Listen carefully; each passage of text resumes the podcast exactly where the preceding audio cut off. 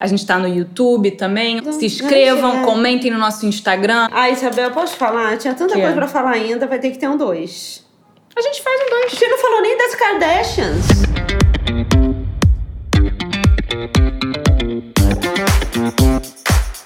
Esse é o High Low, o podcast sobre os altos e baixos da moda. O meu nome é Olivia Merchior. E eu sou a Isabel Junqueira.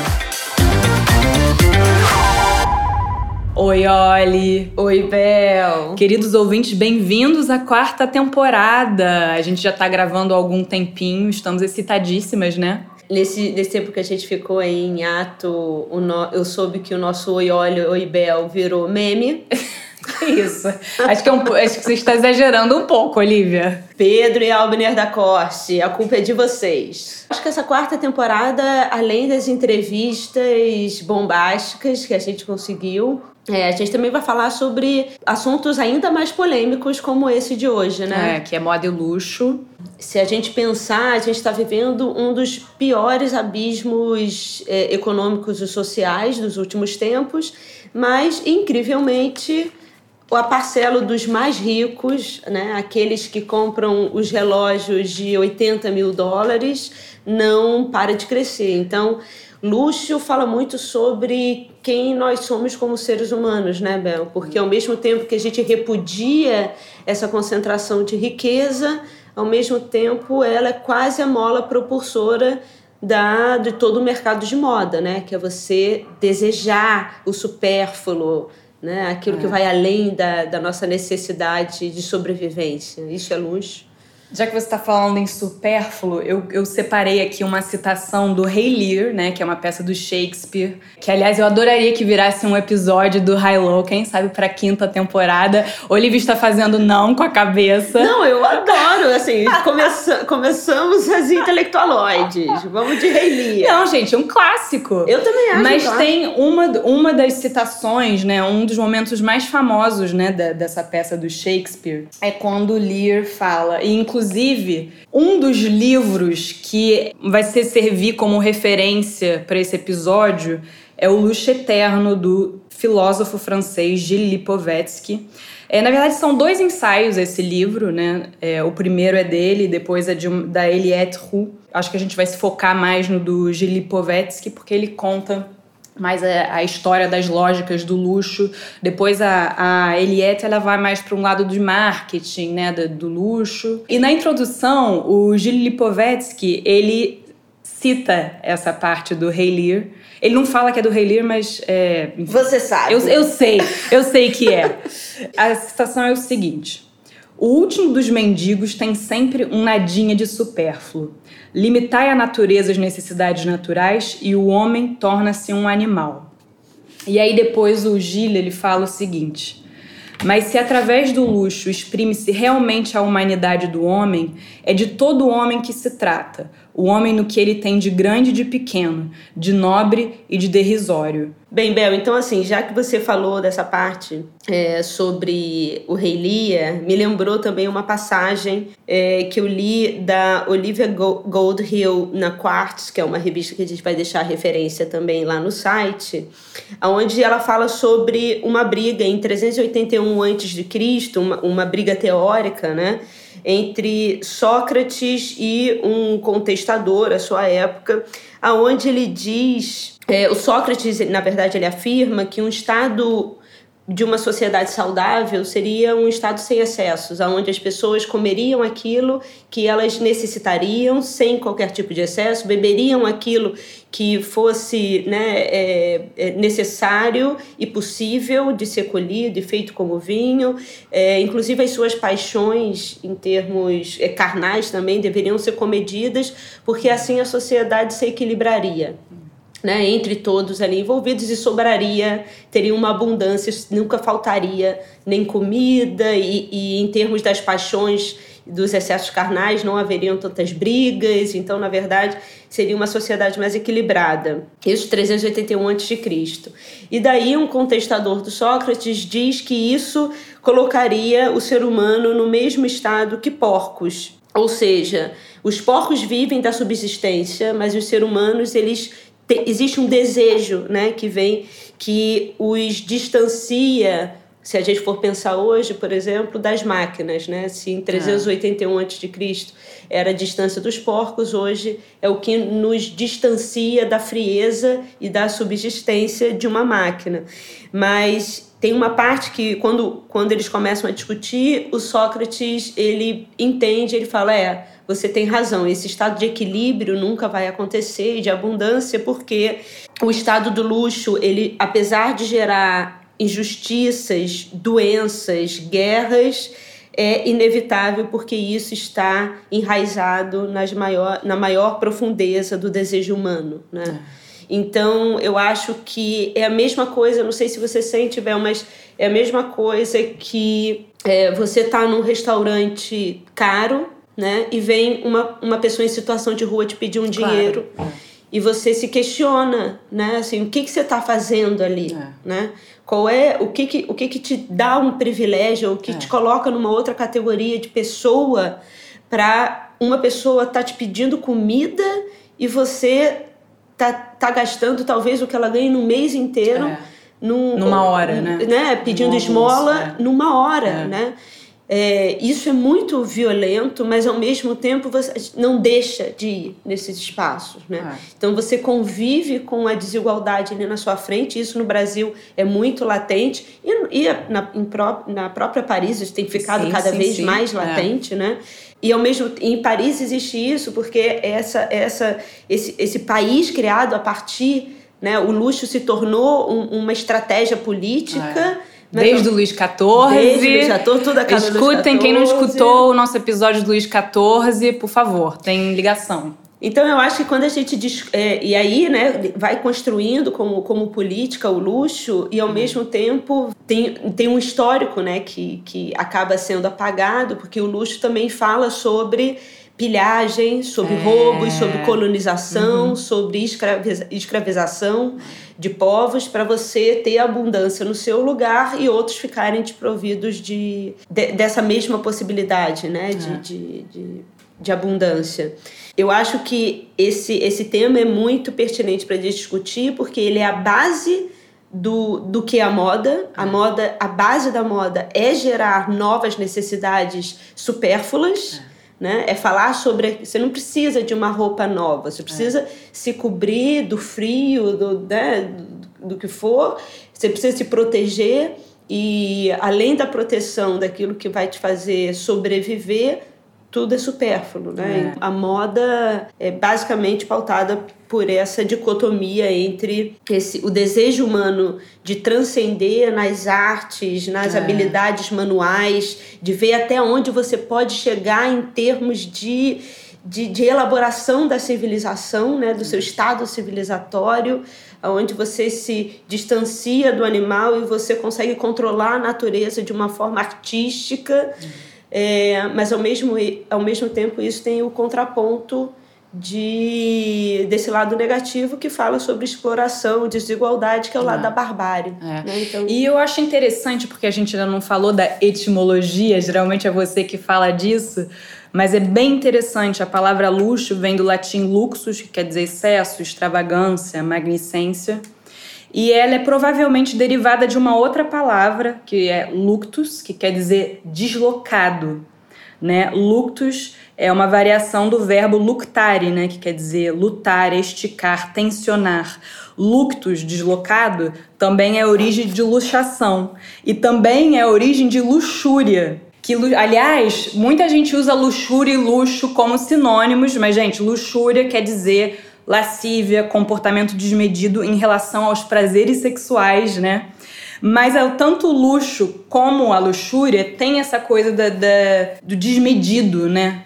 do deslocado. Do... É, são as paixões, né? Assim, é. É, é. um estado quase de, de não racional, é. né? É o desejo puro, né? Quando você não para de comer. É, e, é e também você tem nessa ideia de, de você se deslocar, de você se diferenciar. Total. Voltando pro, pro Gil Lipovetsky, porque como eu falei, ele, ele, ele traça uma breve história das lógicas do luxo, e aí até chegar ao momento do luxo hoje, né, que, é, que funciona de uma maneira completamente nova, né? Hoje não existe um luxo, existem luxos, incluindo o premium mediocre. Nossa, isso é maravilhoso. A gente vai chegar lá, a gente vai né? chegar lá. Ou o luxo medíocre, né? Hum. Mas uma coisa interessante que o Lipovetsky fala é que o luxo, né? A gente sempre liga luxo a joias, a, a, a produtos, a objetos, né? Bolsas caras, Exatamente. iates. Mas ele fala que o luxo começa no Paleolítico.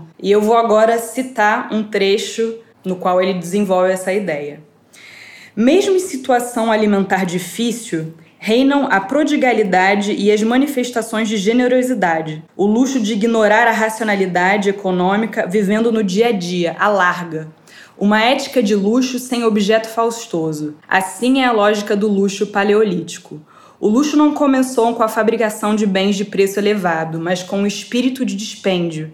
Este precedeu o entesouramento das coisas raras. Antes de ser uma marca da civilização material, o luxo foi um fenômeno de cultura, uma atitude mental que se pode tomar por uma característica do humano social, afirmando seu poder de transcendência, sua não animalidade mesmo no paleolítico, estamos de acordo que era uma maneira, uma forma de viver bárbara, bárbara, é. né, pior do que a gente vive hoje, mas já tinha aí a ética primeva, primeva. Exatamente. Não é primitiva, é primeva. É, isso é, é, porque até no livro do, do Lipovetsky ele todo ele fala das sociedades primitivas também. É, eu falei primevas. assim, hum, isso isso na França é super Não, aqui Aí eu também, falei, na UFRJ é, aí eu- não pode falar isso. É, pois é, eu fiquei pensando, mas qual é o nome? Porque eu não Primeva. sabia. É. É, na UFRJ a gente só pode falar primeva, porque primitiva é um estado de barbárie, né? E É, não você é, pensar é. aquela sociedade como uma forma de civilização diferente. Exatamente. Então,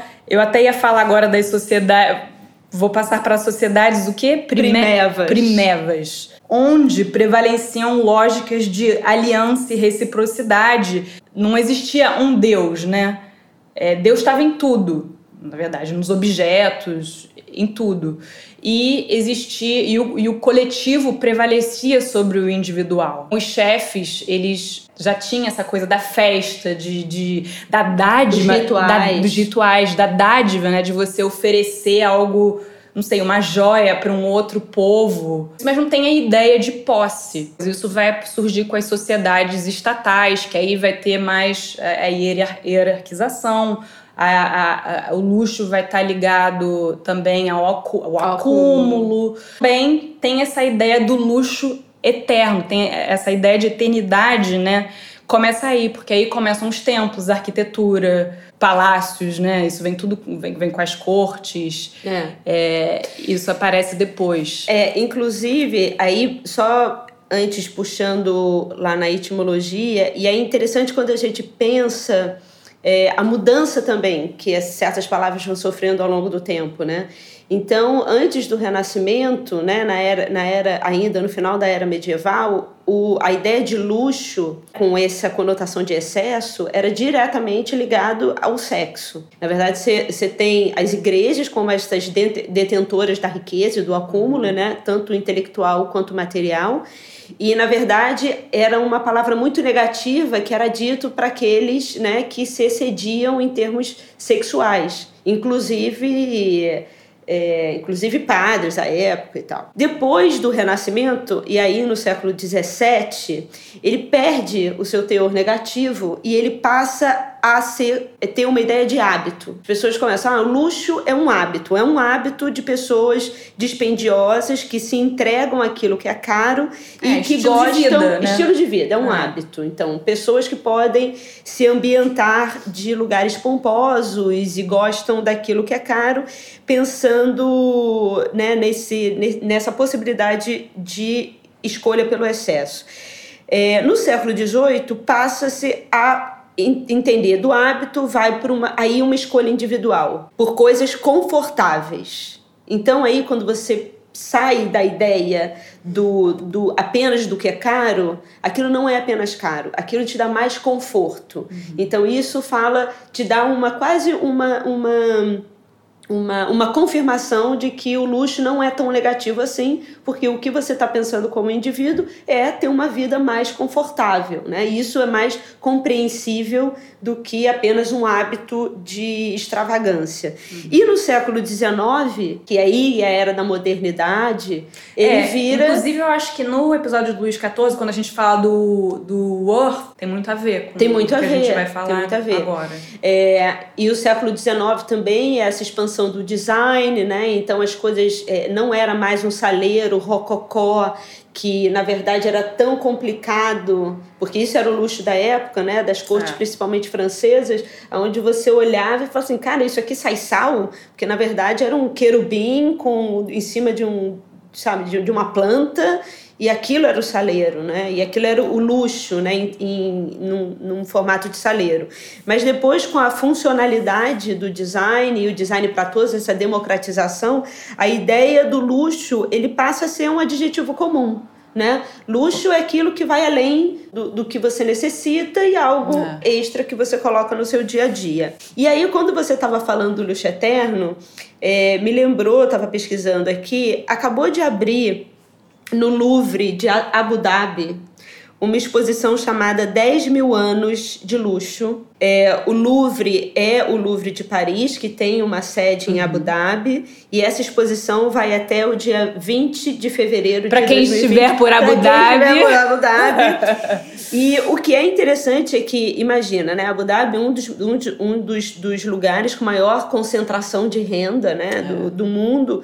Então, assim, uma exposição de luxo em Abu Dhabi, ela não é, né, não é pouca coisa. Então, você tem coisas do, como, como a primeira pérola natural já encontrada. Ah, é, que tem viu? tipo 8 mil anos, já não lembro. 5 mil. 5 mil. Né? Tem 5 mil anos, né? E o interessante é uma frase do curador, que é o Olivier Gabé, do, do Museu de Arte Decorative de Paris, né? Que é o curador dessa exposição. Aí o Gabé ele fala: na China, em Dubai, em Milão, todos sabem os nomes dos principais, os principais designers de moda, as logo, a logomania, todo mundo tem uma relação com isso de maneira muito uniforme. Essas logos carregam os mesmos valores dos seus países fundadores. Mas para mim, ele continua, as bolsas e os sapatos de hoje, do mercado de luxo de hoje, é, são exatamente o oposto do que o luxo representou no passado. Eu acredito que é um momento importante dos museus dizerem o que realmente é luxo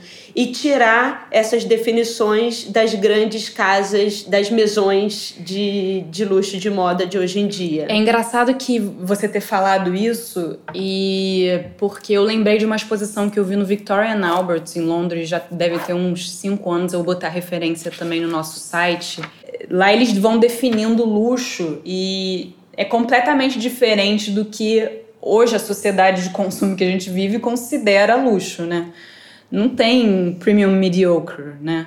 São peças, assim, o tempo eu acho que é uma característica eles é, pelo menos nessa exposição ela falava muito no tempo assim no tempo para você fazer para você pensar no tempo que aquilo vai foi pensado para durar Exatamente. É, foi pensado para ser eterno né Exatamente. E eu acho que quando luxo e moda se imbricam, né? E eu acho que isso começa é, no final do século XIX e hoje em dia, né? No momento que a gente vive dos conglomerados de luxo, o luxo é feito para ser substituído Exatamente. na próxima estação. Né? Exato. É, não, ao mesmo tempo que ainda existem algumas casas que eu acho que pensam em fazer produtos que durem muito tempo, ao mesmo tempo tem que ter um frescor do hoje, tem que ter as duas coisas, sei lá. Então, quando a Louis Vuitton chama o Marc Jacobs, é isso? É, eu, eu acho que ao mesmo tempo que a ideia da palavra luxo, que ela foi se atualizando ao longo dos séculos, como a gente falou, a gente tem que entender o que, que significa o, aquilo que você falou da etimologia do deslocamento, que é como você se diferencia na sociedade hoje, né? É engraçado porque em uma das definições de algum dicionário que do Merriam-Webster, eu acho que, que eu vi, falava que o luxo é uma maneira de viver caracterizada pelo gosto do Fausto. E eu adorei isso, né? Porque, para quem não sabe, o Fausto é uma lenda alemã, né? Que foi eternizada pelo Goethe, é. que ficou 60, 70 anos escrevendo a peça, né? Ela tem duas partes, mas a primeira eu acho a mais interessante, que é, na verdade, um, um, um cientista, um, um, pensador que começa a ficar meio, meio já blazer com, sobre o mundo, porque ele, ele, ele sente que ele sabe tudo e que o mundo não o acompanha. E, e aí ele tem uma relação de, com o diabo, onde hum. eterniza-se a frase, né? Vender a alma para o diabo. diabo. É exatamente aí. É, fala muito sobre o luxo, né? Então, até que ponto você está curioso e quer provar algumas coisas e, e, até que ponto você vende a sua alma.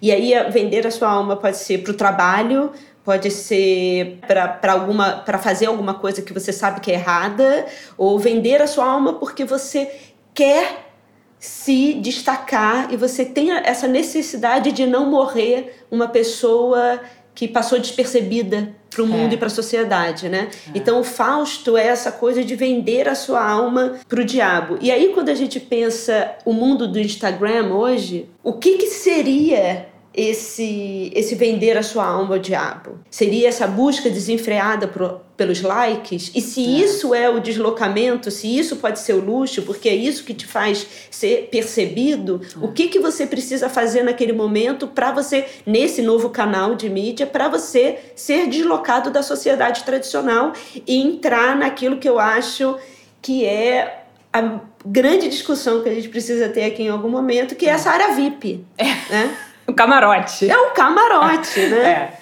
Porque assim, vamos combinar é. que todo mundo. É impressionante, assim, é. todos o, o, todas as, as lutas ativistas que a gente vê hoje de gênero, é. de raça, de, de, de empoderamentos no geral.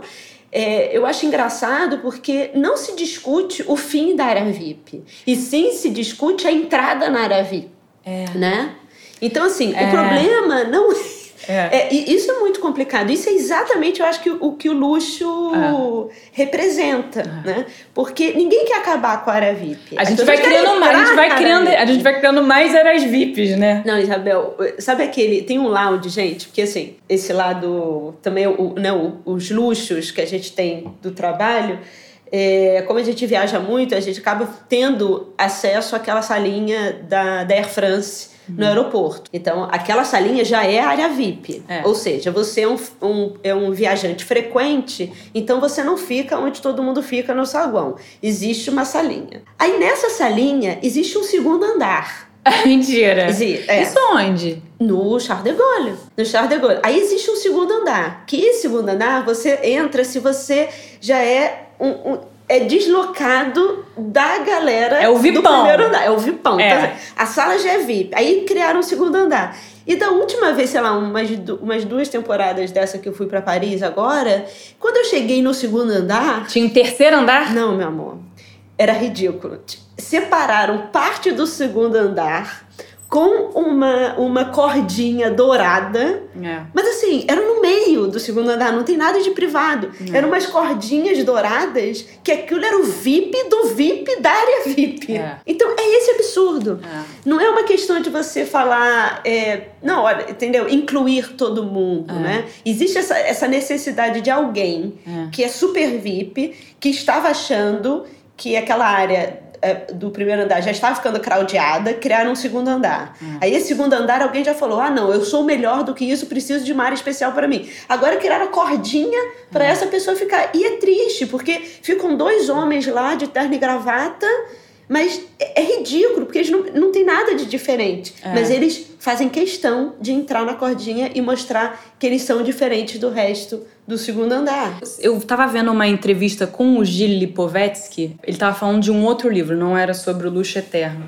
E ele fala que, que uma coisa que eu concordo, que é a gente não tem mais sonho, né? A gente não tem mais utopia. Então, o nosso sonho é aí que eu acho que é, é aí que boa parte das pessoas estão botando o sonho delas no consumo.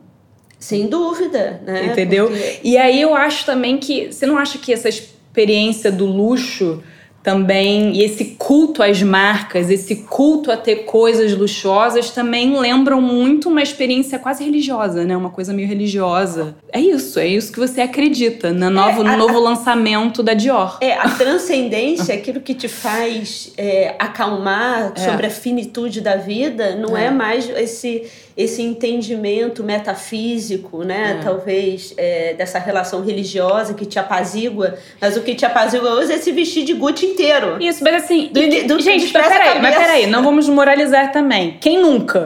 Tava péssima ah, e foi pro shopping comprar uma brusinha. É, saiu de lá ótima. Saiu de pé, ótima. Ótima. Entendeu? Ótima.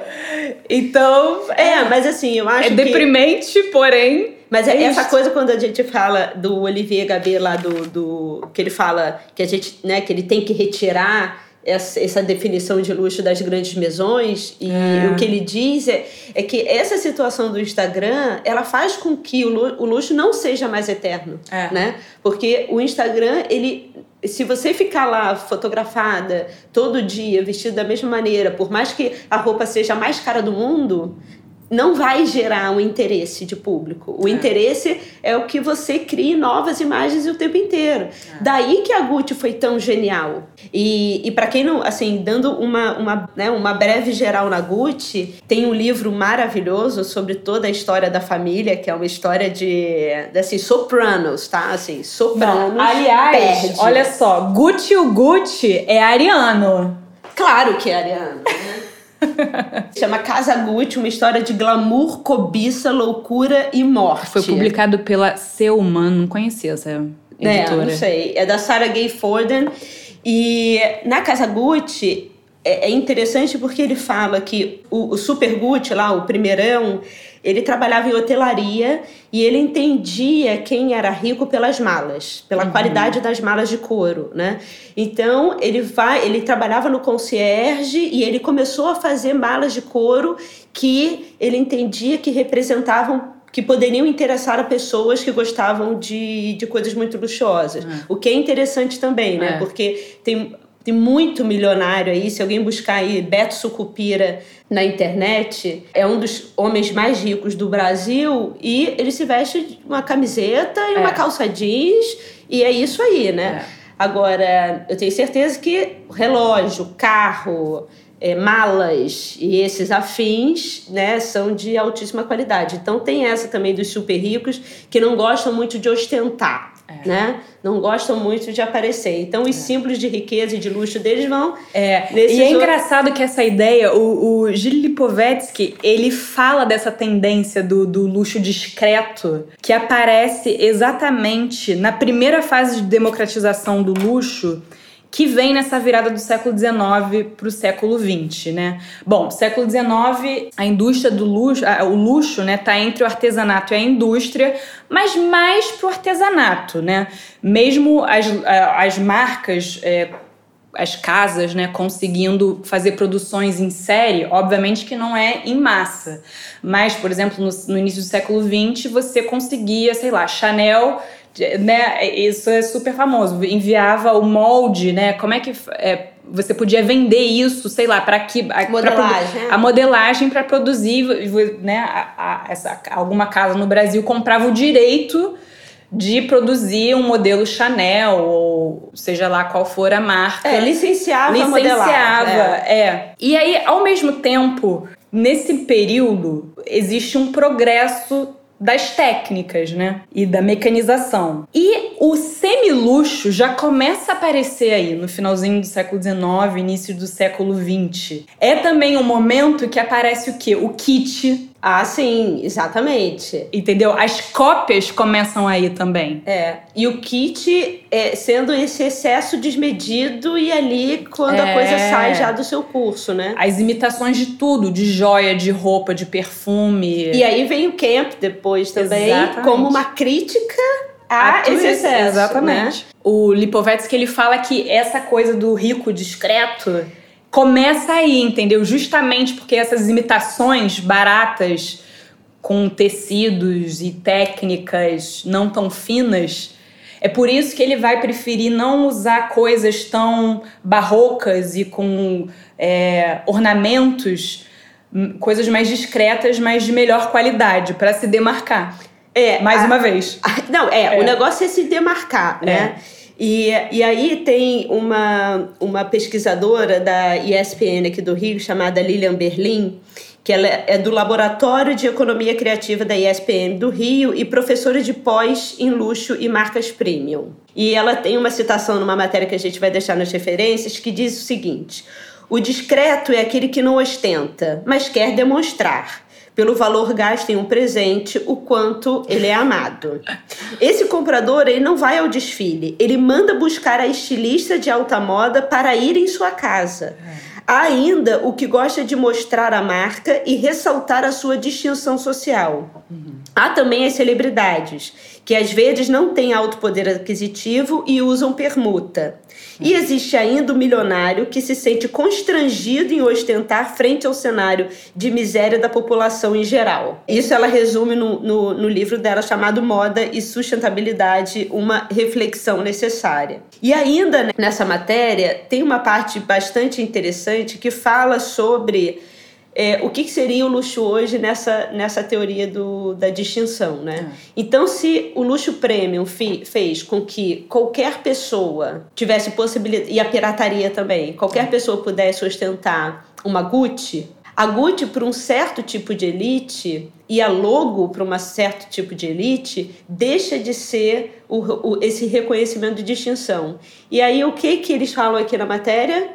O que que passa e substitui isso? Sustentabilidades, É. orgânicos, consumo consciente, É. né? Então isso faz com que você tenha uma distinção cultural. É. Não, não, isso aí é para novos ricos, são para pessoas que não têm a, me- a mesma cultura, né? É. E aí, nesse momento, passa-se a consumir um, um outro tipo de, de luxo, que é esse luxo da consciência ambiental. E aí ele fala que enquanto as novas elites, as elites jovens, abandonam as, os, os degraus de riqueza que antigamente eram encontrados no mercado de luxo, agora existe uma explosão de aulas de yoga, camisas, É. t-shirts de algodão orgânico, é, comida feita diretamente do produtor. É, tudo isso para essa classe aspiracional, para essa nova elite, é, acaba fazendo com que uma tote bag que venha com um jornal, né? ou seja, ela diz: não, eu sou uma pessoa lida, eu sou uma pessoa aculturada, seja mais importante às vezes do que um. um ou, ou vista como um elemento de luxo maior do que um anel de diamante, É. por exemplo. né? É, o Lipovetsky ele fala também sobre isso. Obviamente, é, o luxo como um marcador social, né, para mostrar que você faz parte de uma certa classe, isso ainda continua, mas ele fala também na autossatisfação para se destacar da massa, se sentir a, a exceção. Não é só o reconhecimento de status, e sim a procura de momentos de felicidade, de qualidade de vida. É, e, e aí me lembrou é, tanto com a coisa da, da salinha da Air France, como me lembrou também é, esse ano eu fui à Bienal de Veneza, e aí tava eu e o João lá na, na Bienal, olhando tudo, ou seja, Veneza é uma cidade caríssima, É. né? Então a gente já tava ali, assim, né? Meio que, ai meu Deus, né? Um café já tá, sei lá, 20 reais. Você já tá se sentindo ali na, na meca do que, do que seria, em termos de gasto, né? Do, do que seria esse luxo. E aí, você tá ali, tá tudo bem, né? De repente, a gente vai andando ali na, na orla e tem um iate parado. Não, você precisa ver na é- abertura da Bienal. Na abertura da Bienal é sempre assim: iate, iate, Iate, iate, iate, iate, iate, iate, iate. E tinha esse iate que a gente que era tão monumental. É um iate que, que é chama ele chama A. Ele é de um milionário filantropista do mercado ex-mercado financeiro, Andrei é, é, russo, É, Andrei. É. E, e ele chamou o Philip Stark, É. né, um designer muito conhecido, muito famoso, para desenhar e chamou os melhores, as melhores pessoas de, de, de construção naval para construir o barco. E o barco era um monumento, não tinha ninguém É. que não ficasse olhando para aquele barco e falando assim: caralho. Assim, da onde que esse homem saiu? Quem tem esse barco? O que, que é isso, né? Então, é, é isso, assim, é, é, é, é, o grau, né, de, de... E era muito bonito, assim, não teve ninguém que não parou, não tirou uma foto. Era uma obra monumental, né, flutuante. Isso, assim, representa exatamente... Você está num lugar de luxo, mas existem, existem 500 mil esferas...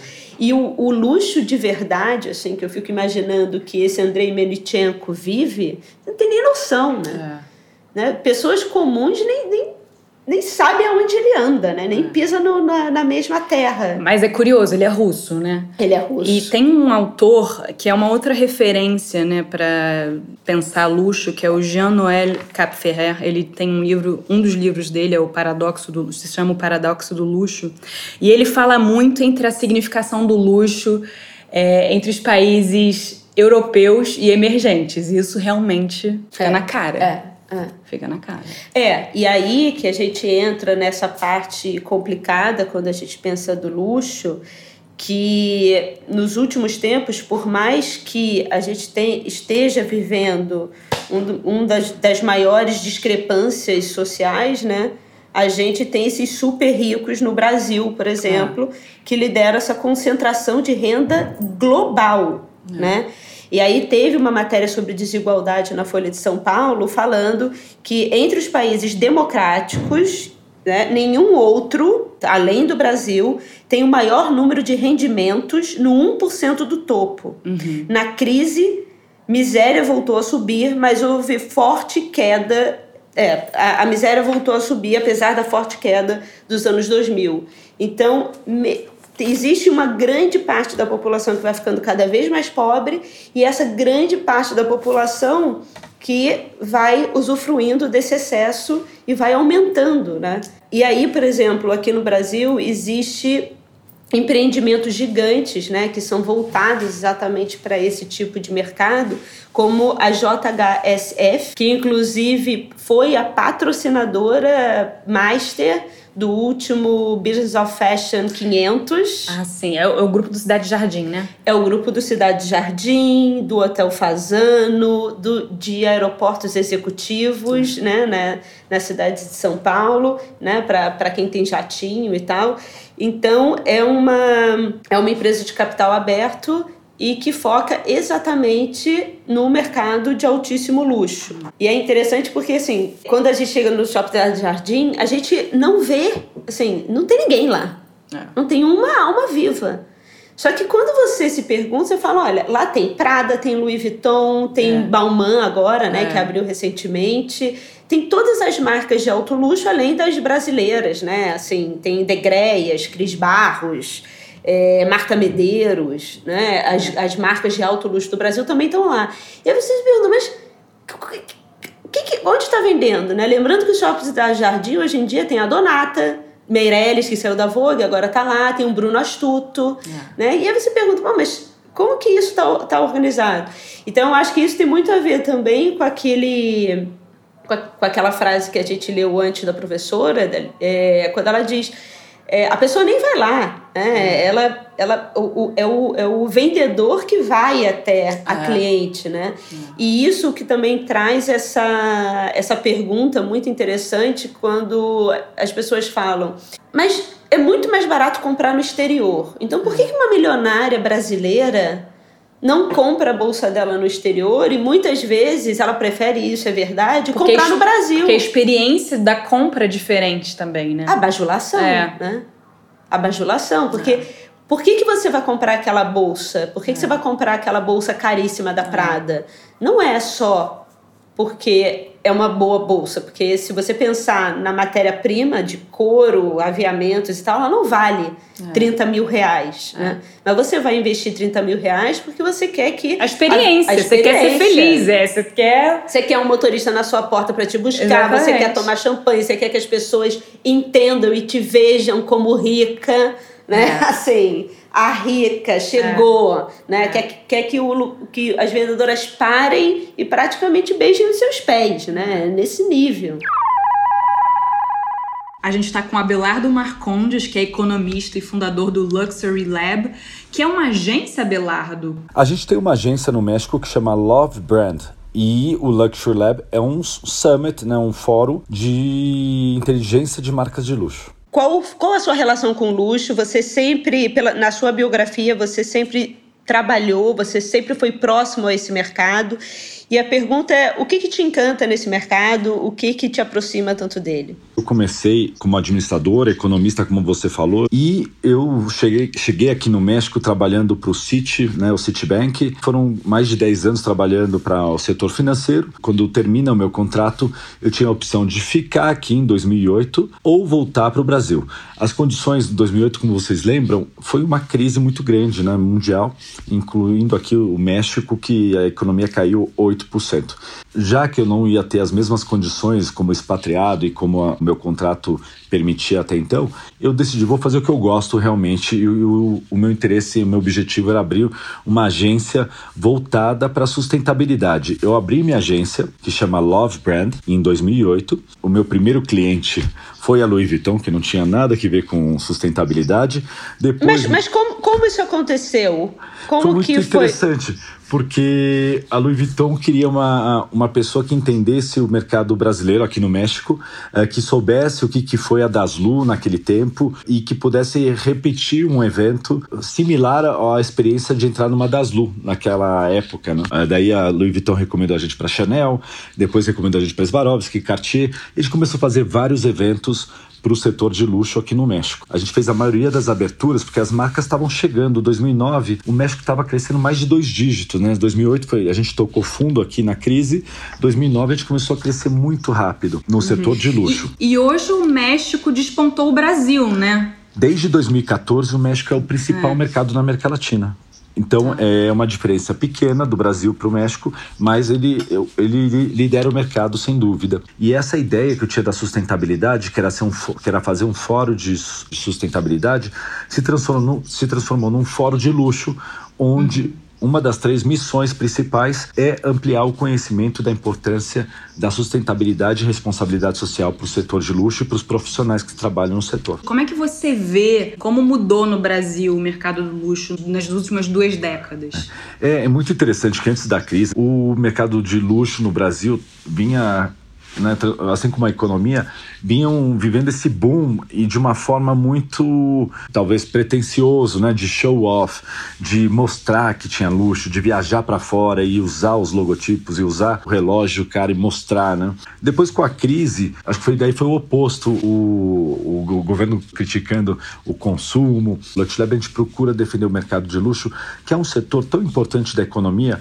Ele no Brasil ele gera mais de 14 bilhões de dólares. O, o mercado ele ajuda a trazer um turismo de maior poder aquisitivo, de melhor qualidade. Ele também permite que exista uma capacitação, uma melhora da mão de obra do país. Então, países de esquerda, por exemplo, a França, ela sabe a importância que tem para a economia do setor de luxo, tanto a moda como o vinho, perfumes. A gente tinha que ver isso também para o turismo, até a parte, por exemplo, da cultura brasileira. Se a gente desse a importância que o luxo tem, ela poderia ajudar a resgatar muitas tradições, normalmente que passa de geração a geração, que infelizmente as novas gerações não estão dando o valor que tinha as gerações passadas para essa tradição ou cultura ou até a, a, forma da mão, da, o handmade, né?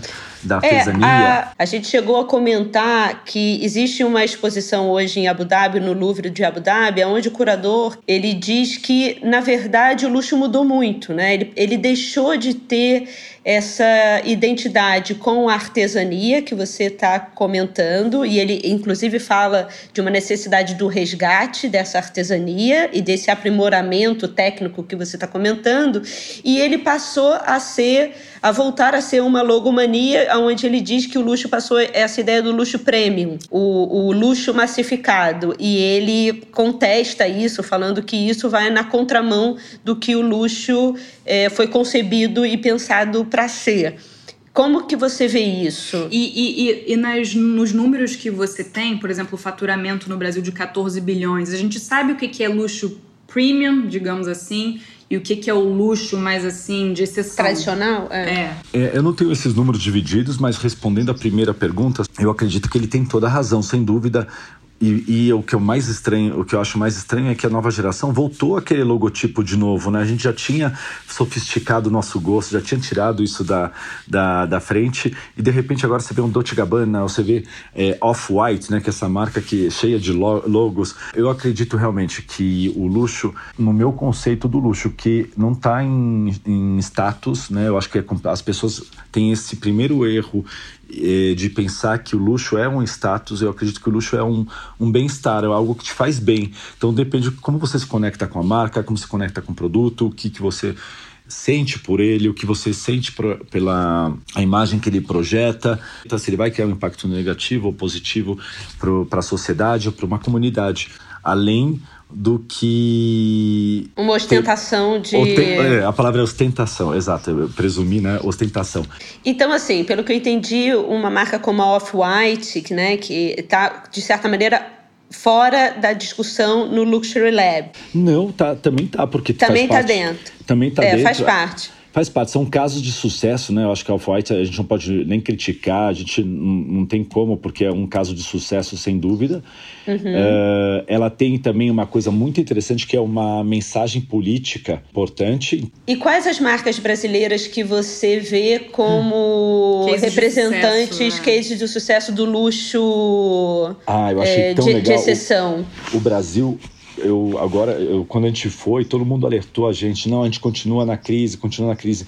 Eu acho que realmente o Brasil ainda não saiu da crise, mas essa, esse otimismo, esse empreendedorismo, uh, essa vontade de fazer sem esperar que o governo tome decisões. Eu comecei a ver tanta marca em diferentes setores. A primeira, eu acho que chamou muito a minha atenção, a Orfeu, né, como café, a outra Dengo como chocolate, a, os irmãos Campanas como desenho, o, a própria Etel fazendo os móveis incríveis. De roupa tem a Adriana Degreas, tem a Lene. Você saberia me dizer quais são as três marcas internacionais ou nacionais que o brasileiro mais cobiça? Não, não tenho essa informação. A gente sabe que as marcas internacionais no Brasil voltaram a crescer, elas têm projeção, a gente falou sobre isso no, no Luxury Lab, por exemplo, o grupo Caring, né, que o CEO do Caring Group estava com a gente, que é o dono da Gucci, o dono da Balenciaga, dono da Saint Laurent. Era o François Henri Pinault que estava no... Não, é o Laurent Claquet, é como se fosse o braço direito, é o mais consentido do... É, consentido é o mais querido do,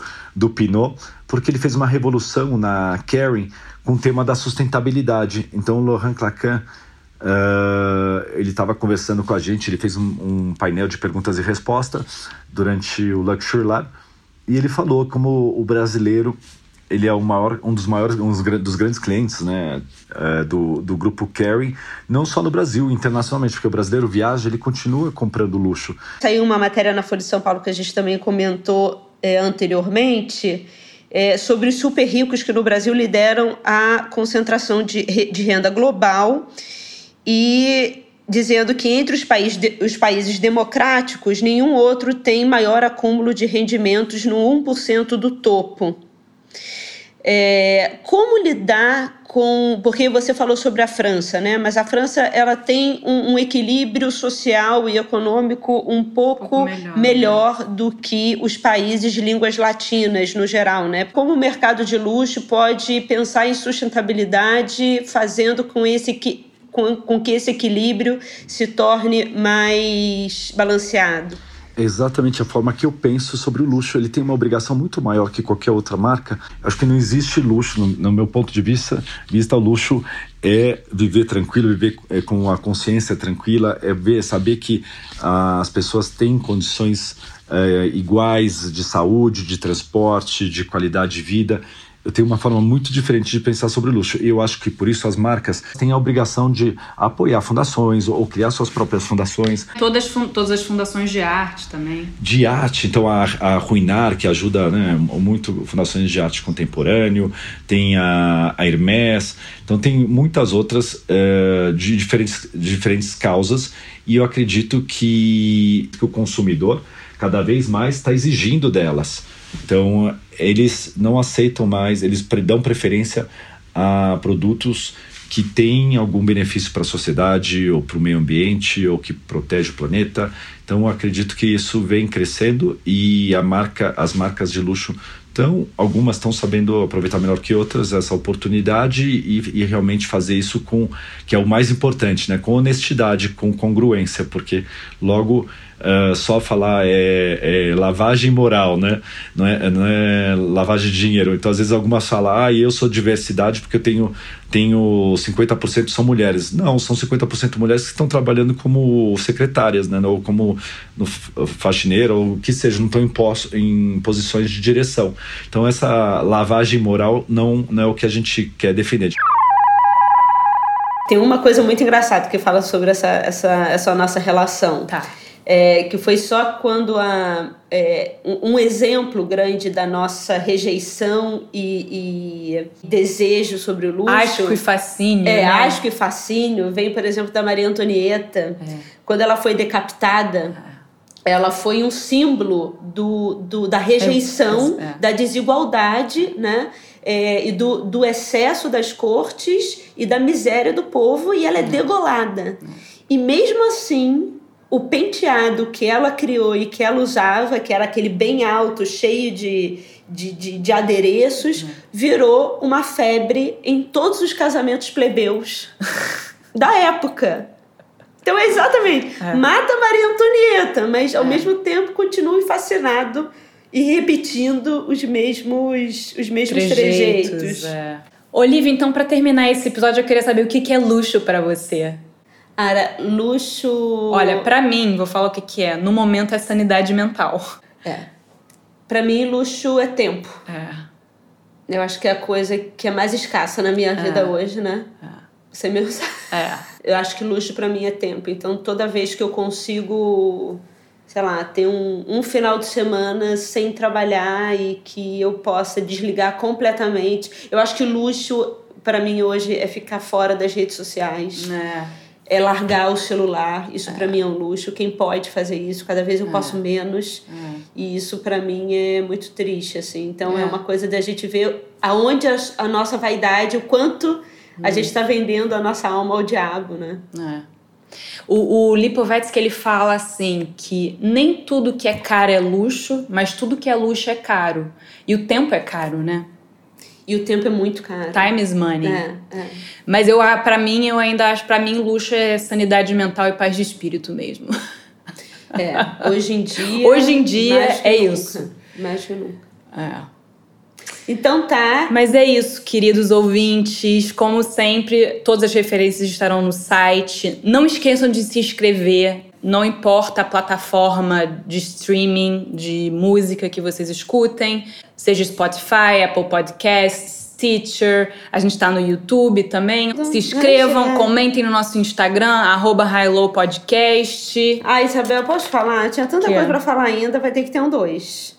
A gente faz um dois. Você não falou nem das Kardashians. Ah, é verdade. Então, assim, se vocês gostaram e, e querem ouvir mais, por favor, peçam um dois porque a gente tinha a muito gente... mais coisa para fazer. Pô, mas muito mais, assim. Nossa, não deu nem pro início. Tô triste. Força, guerreira. Força. Beijo, Bel. Beijo, Olhe.